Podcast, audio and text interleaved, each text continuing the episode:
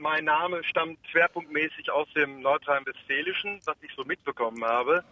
Der Name ist so, wie man ihn spricht, richtig wie Kampf, Kämpfer, hat aber meiner Recherche nach wenig mit dem eigentlichen Kampf zu tun, sondern vielleicht mit Baukunst, Kämpfer, so Tropfnasen bei Kirchen. Äh, ich bin mir aber nicht sicher.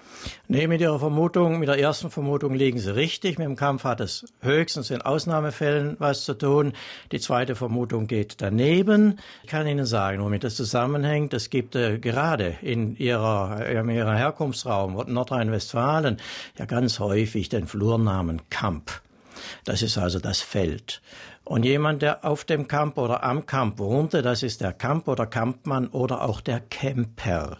Wenn nun jemand sich nicht so schön auf Niederdeutsch mit P schreiben wollte, hat er versucht, sich schön auf Hochdeutsch mit PF zu schreiben, und so ist Kämpfer ein durch Versehen verhochdeutscher Camper oder Camper, der am Camp gewohnt hat, also ein sogenannter Wohnstättenname.